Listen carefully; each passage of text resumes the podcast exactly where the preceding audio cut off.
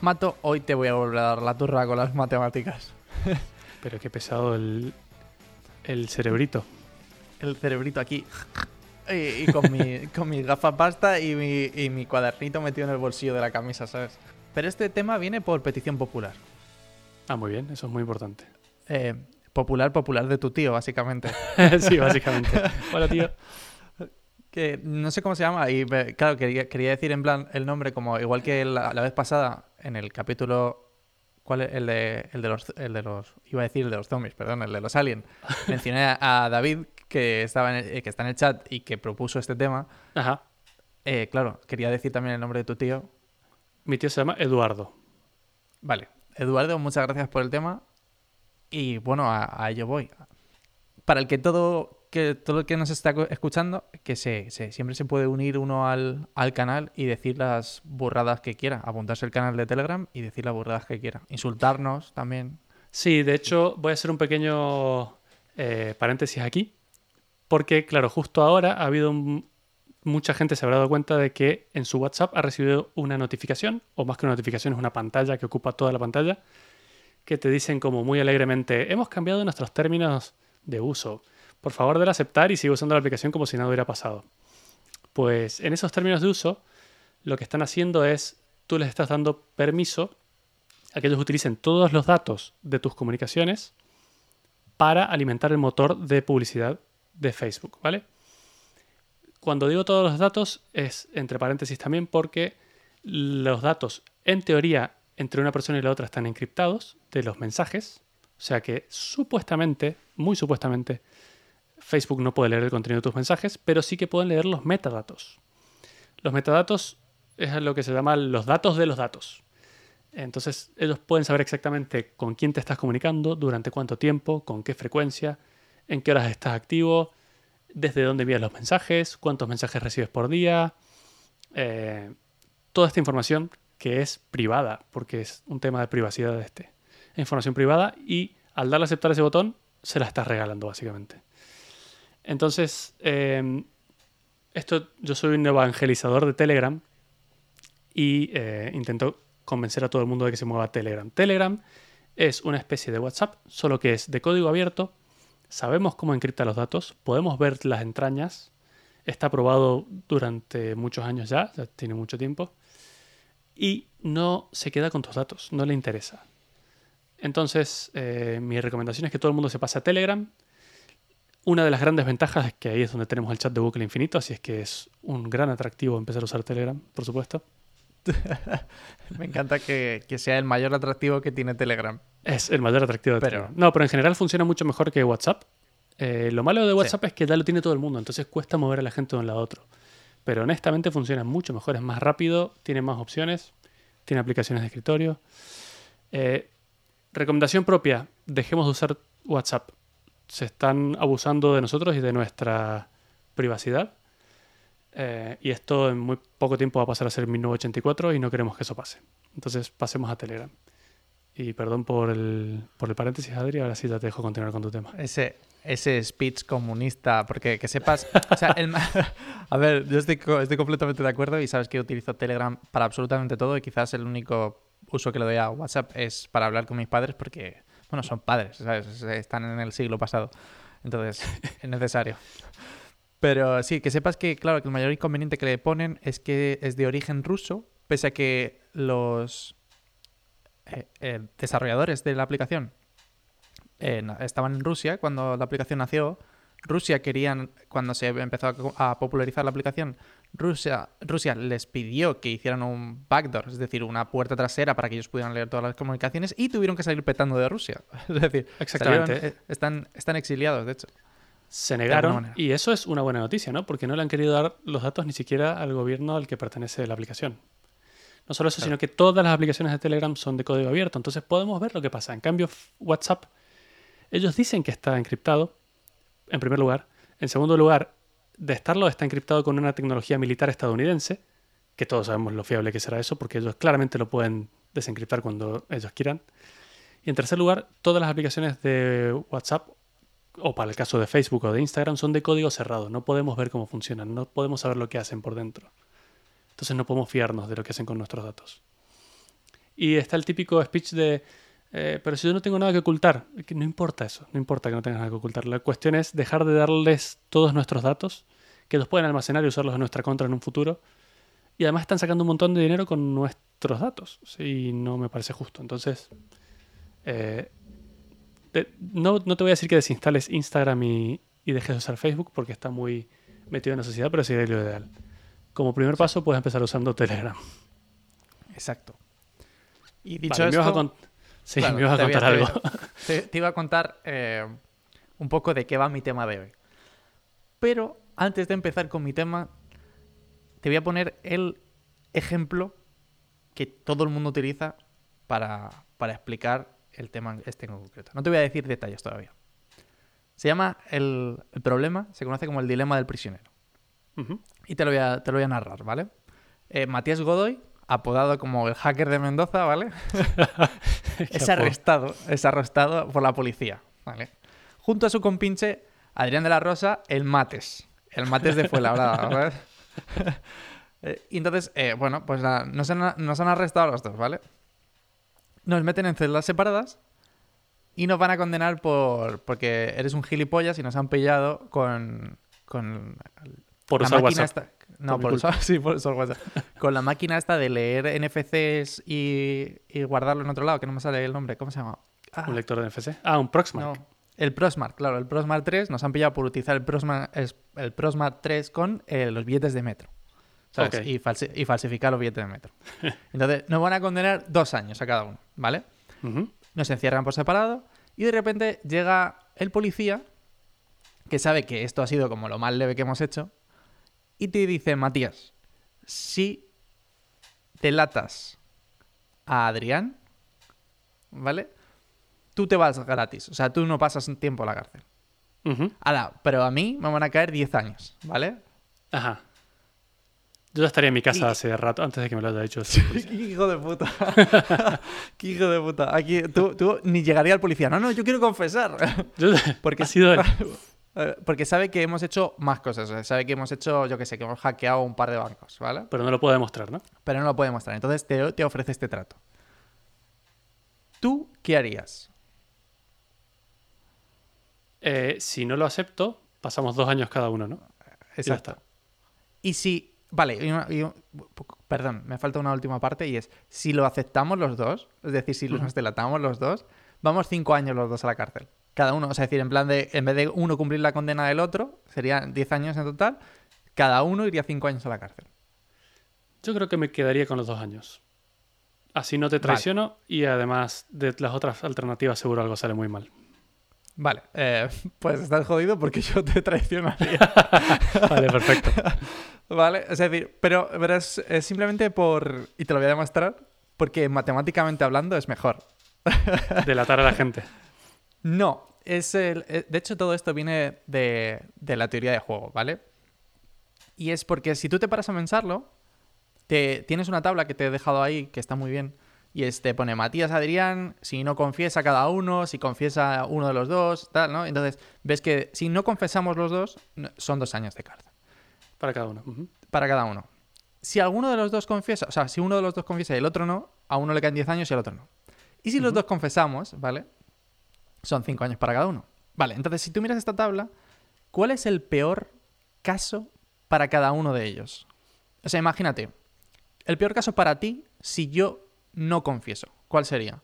Pues sería dos años, ¿no? Porque simplemente ninguno de los- O sea, es decir, tú optas por no confesar y el peor caso, eh, o sea, es decir, el, si yo no confieso son dos años, pero si yo confieso son 10 años para ti. Claro. Vale, entonces tu peor caso, si optas por no confesar, son 10 años. Vale, ¿cuál es el peor caso si optas por confesar? Cinco años. Pues- la mitad. Ese es el tema, ese es el tema, ahí está. Si te fijas, es eh, el mejor de los casos en este, eh, si confiesas es cero y si no confiesas el peor sí, es 5. Si te fijas, 5 es el único caso en el que no dependes del resto de jugadores. Es decir, si tú optas por confesar, es el peor, o sea, el mejor caso para ti que, en el que no optas, no, no tiene nada que ver el resto de jugadores. Ajá. Bueno, claro, Y por visto eso desde un punto de deberías. vista. eh, no sí, sé, sí, obviamente. Claro. Es decir, sin, sin sentimientos ahí. Esto. Claro, O sea, porque, matemático ah, y- Me daría, claro, me daría mucha pena tenerte 10 años a la cárcel, pero hostia, claro. Te iría a visitar de Pero- vez en cuando, pero... Claro, exacto, pero, pero si no te...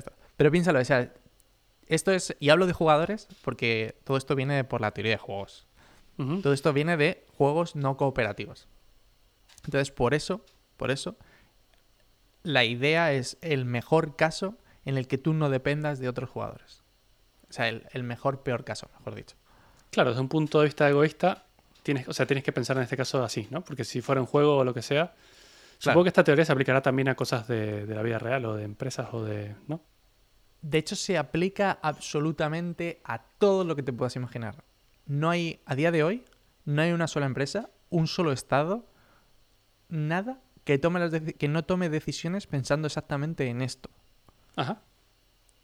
Pero, antes de meterme, para que sepas este número 5-5, ¿no? Es decir, que eh, la estrategia que ambos deberíamos seguir en caso de que nos, nos pillasen eh, sería confesar, se conoce como equilibrio de Nash, ¿vale? Y yo sé que a lo mejor te suena esto porque te lo he dicho como repetidas ocasiones, pero porque yo hace tres meses ya te, ya te hablé de, te di la barra, la tabarra con esto, con eh, John Nash, que no sé si te suena. Sí, un matemático súper importante, ¿no? Matemático no tan importante por, por sus avances, digamos, en, en la matemática, que también, ¿vale? Te, te dije en el episodio de Democracia Matemática, es el único matemático que ha recibido los dos premios más grandes que existen, el premio Nobel y el premio Abel. Ajá. Pero te voy a narrar un poquito más sobre él porque es muy interesante su vida, la verdad. Nació en 1928 en Virginia eh, y murió hace tan solo seis años, para que te hagas una idea. Ah, bueno, reciente.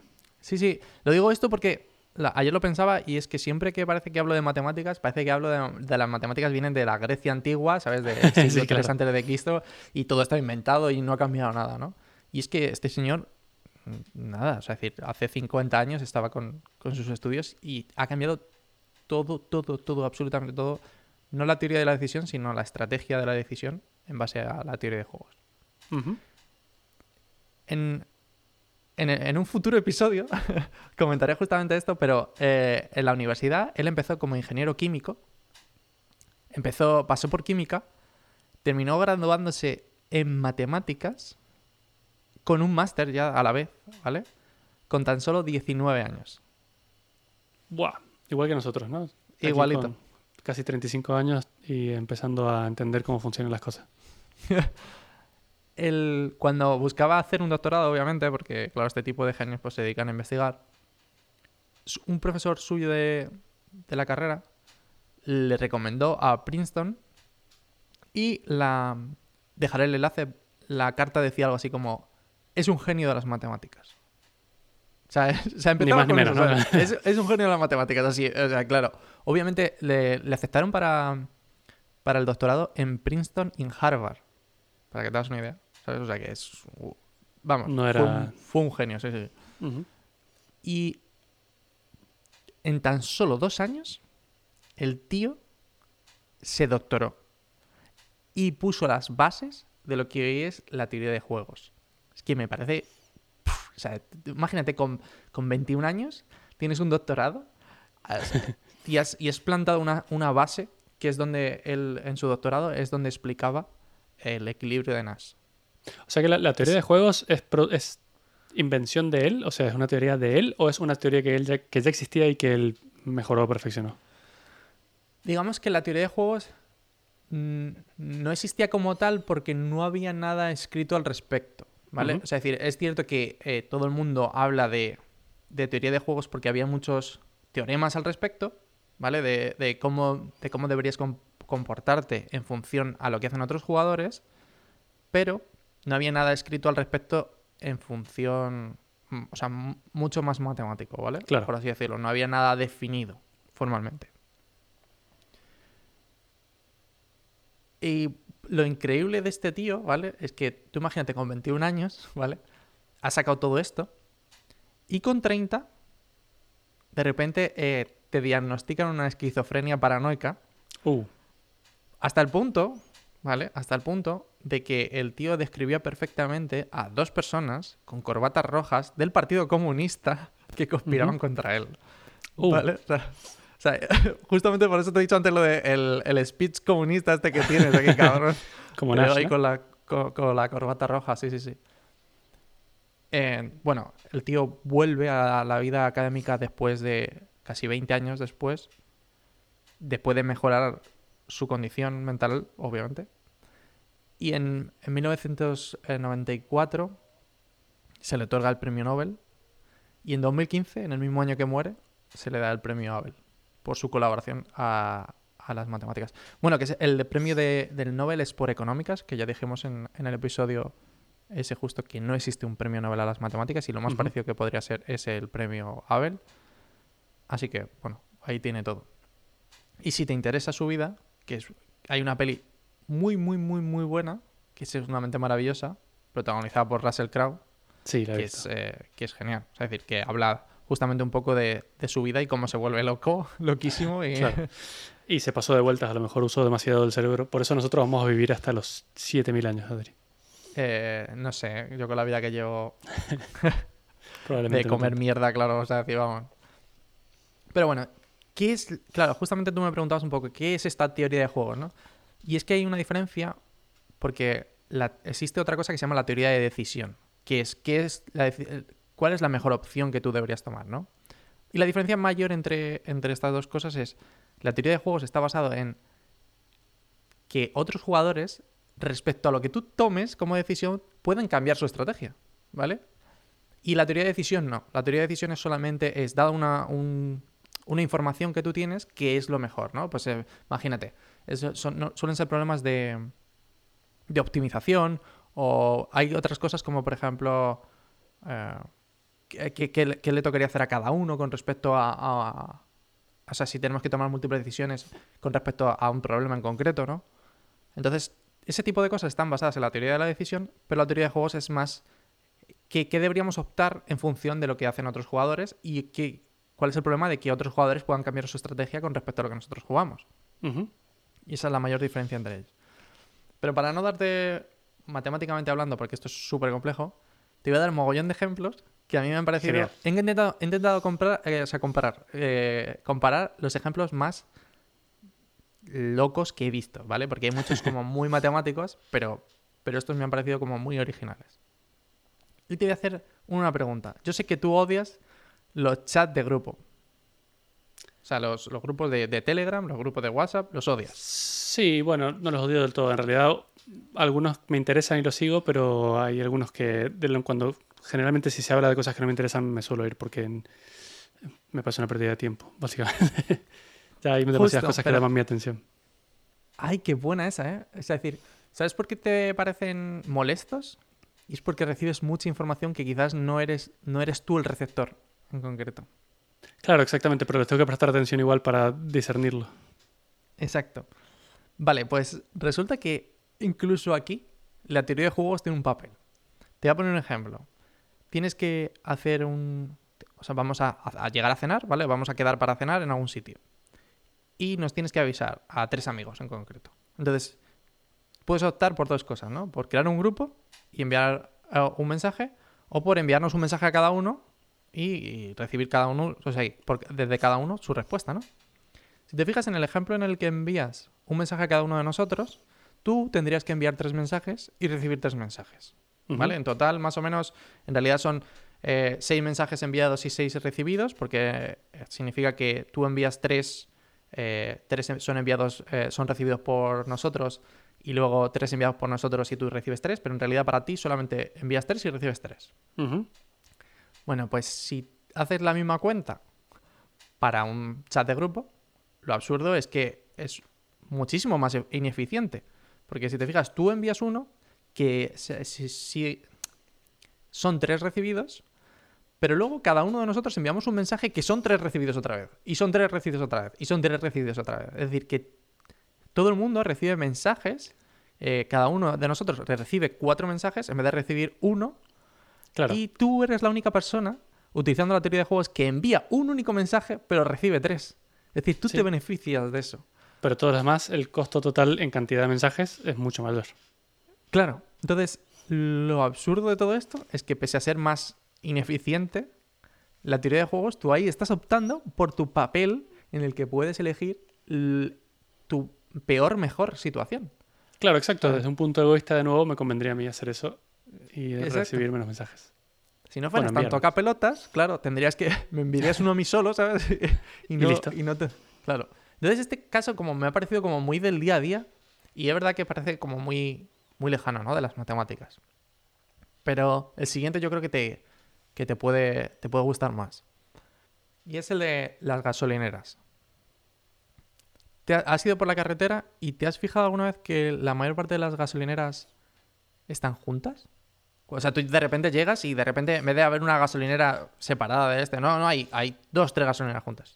sí, es verdad, es verdad. Muy loco, ¿verdad? No parece que tenga mucho sentido, sí. Vale. Si te imaginas la carretera entre dos pueblos como una línea recta, ¿no?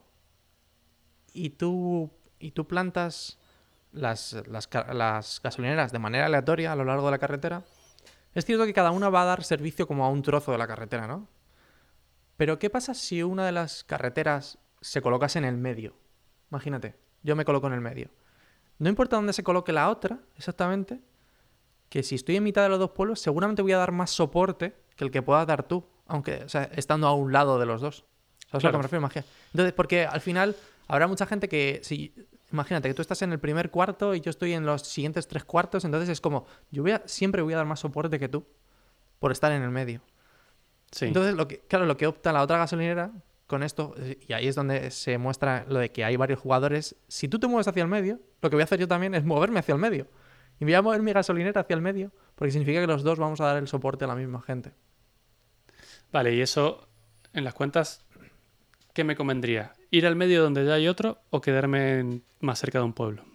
Si te fijas, el, eh, esto se, tu mejor peor caso es siempre ir al medio. No importa, no importa lo que hagan el resto de jugadores.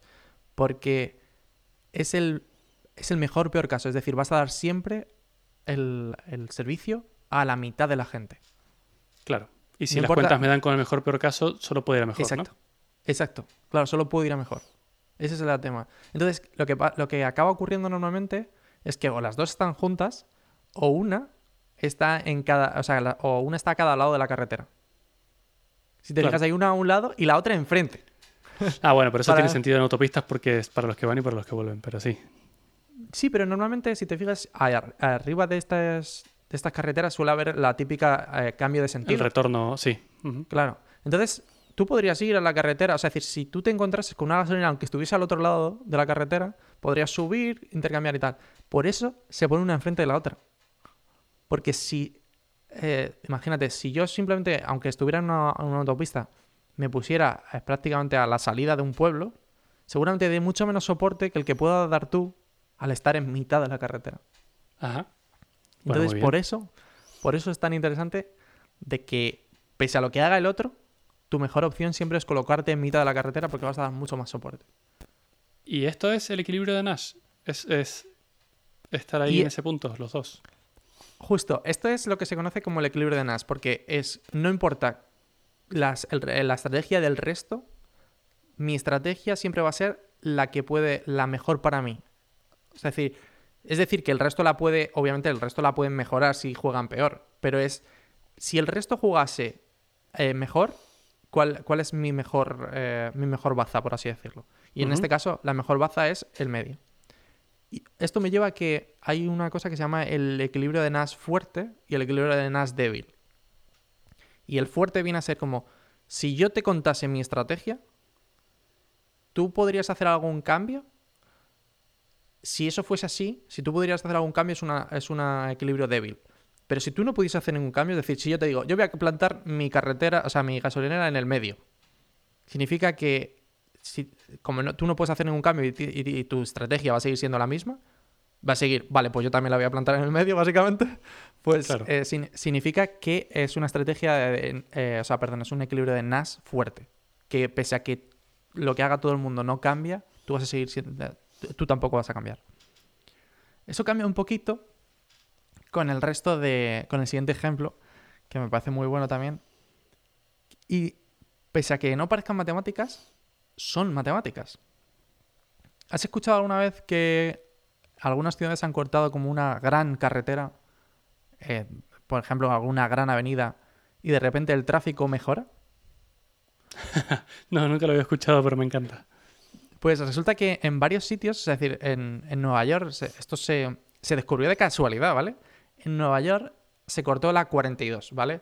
La 42 eh, conecta, bueno, creo que son las Naciones Unidas, el Empire State, bueno, pues hay como un mogollón de cosas, ¿vale? Esa carretera.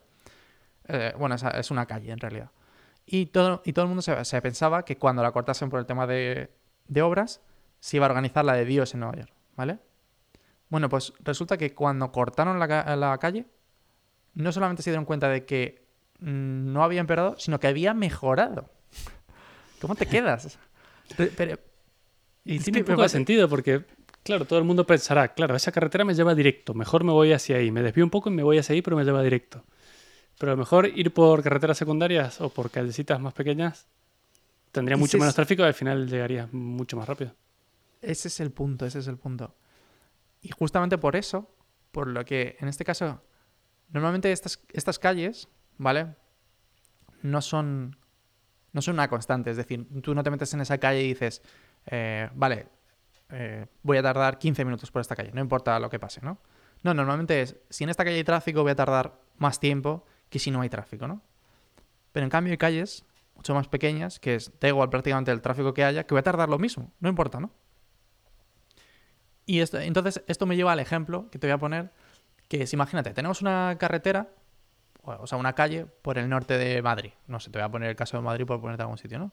Hay un tramo que son calles pequeñitas que no va a cambiar, ¿no? Que vas a tardar 20 minutos, no, no, importa lo que, lo que hagas.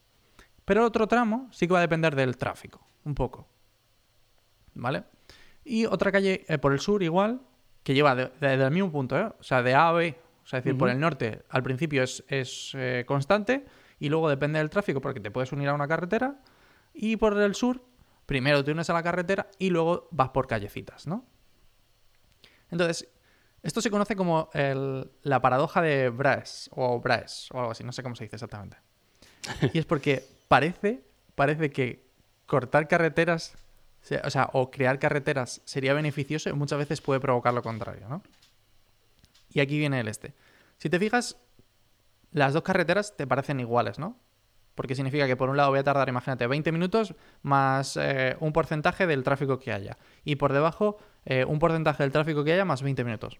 Claro, simplemente cambia el orden y no mucho más. Exacto. Entonces significa que más o menos la gente va a tender, eh, por estrategia, a hacer un 50-50. Porque si te fijas, el resto de jugadores va a decir, bueno, pues me da lo mismo un lado. No hay ningún beneficio, claro. Exacto. Pero ¿qué pasa si de repente las carreteras, o sea, es decir, yo te he dicho calle, carretera, calle, eh, carretera, calle, ¿no? ¿Qué pasa si de repente conecto las dos carreteras? Gratis. O sea, no hay, no hay, ninguna penalización por pasar por ese camino intermedio, ¿vale? Y el 90% de las personas va a pillar carretera directa todo el tiempo. Claro. Pero es justo el tramo que depende de la cantidad de tráfico. Exacto. Entonces, cuanto más tráfico, va a ser esto, ¿vale? Entonces, tú imagínate que el, punto que llega es tan absurdo como que si tuviéramos eh, la misma cantidad de coches en ese, en ese punto de que depende del tráfico, fuese exactamente igual de lento que ir por la calle, ¿vale? Por callecitas. Entonces, ¿qué pasaría? Imagínate, pues si tardas 20 minutos por la calle, tardaría 20 minutos por la carretera cuando la carretera está llena de tráfico, ¿vale? Pero todo el mundo optaría por ir por carretera, porque si el tráfico si el tráfico fuese más lento, ellos conseguirían llegar un poquito antes, ¿vale? Un poquito, aunque sea un poco. Entonces, todos los jugadores, todos los jugadores, cuando esa carretera está unida, todos los jugadores tienen que optar por ir por la carretera. Porque si te fijas, es, es el mejor peor caso. Es decir, que si, en el caso de que todo. Eh, o sea, en el peor caso, si todos los jugadores lo juegan exactamente igual que tú, vas a tardar lo mismo que ir por callecitas. Pero en cambio, Siempre puede em, mejorar un poquito. Claro. Pues si este mismo ejemplo, si te fijas, eh, teníamos 20 minutos por calles y eh, un tráfico relativamente... Eh, o sea, una carretera dependiente del tráfico, cuando esas carreteras no están conectadas y hacemos, por ejemplo, la mitad del tráfico, imagínate, porque lo hemos dividido 50-50, significa que tardarías 30 minutos. Y al conectar las carreteras, como todo el mundo tiene que optar por esa estrategia, estarías tardando 40 minutos. O sea, lo absurdo es que estás perdiendo, aunque todo el mundo tendría que optar por la, por la estrategia esta. exactamente. Es muy loco, es muy loco. Bueno, la verdad es que la, dirección de, de tránsito podría empezar a considerar estas cosas, ¿no? Podría o hacer pruebas o considerarlas para aplicarlas en el mundo real o no. El problema que tiene esto es que depende muchísimo de tus jugadores, ¿no? Es claro. de lo que decida cada, cada... Entonces, el problema que, que implica es que tendrías que saber cuáles son las estrategias de tus jugadores para entender de dónde van a dónde van. Y todavía eso no se está haciendo. Pero claro, lo absurdo es que en una ciudad como Madrid podría pasar de que si cortasen Gran Vía completamente, podría mejorar el tráfico. se, ha hablado se ha hablado muchísimo al respecto de que seguramente provoque un colapso, haga, un colapso y, y Gran Vía se destruya por no sé qué parte comunista, pero podría ser que incluso mejorase todo el tráfico de toda la ciudad con respecto a eso. Bueno, habría que probarlo, ¿no? Sería la única manera. Claro, esa es la única manera en la que actualmente se puede hacer. Porque como no conoces las estrategias de tus jugadores, probar con este tipo de cosas es la, única manera.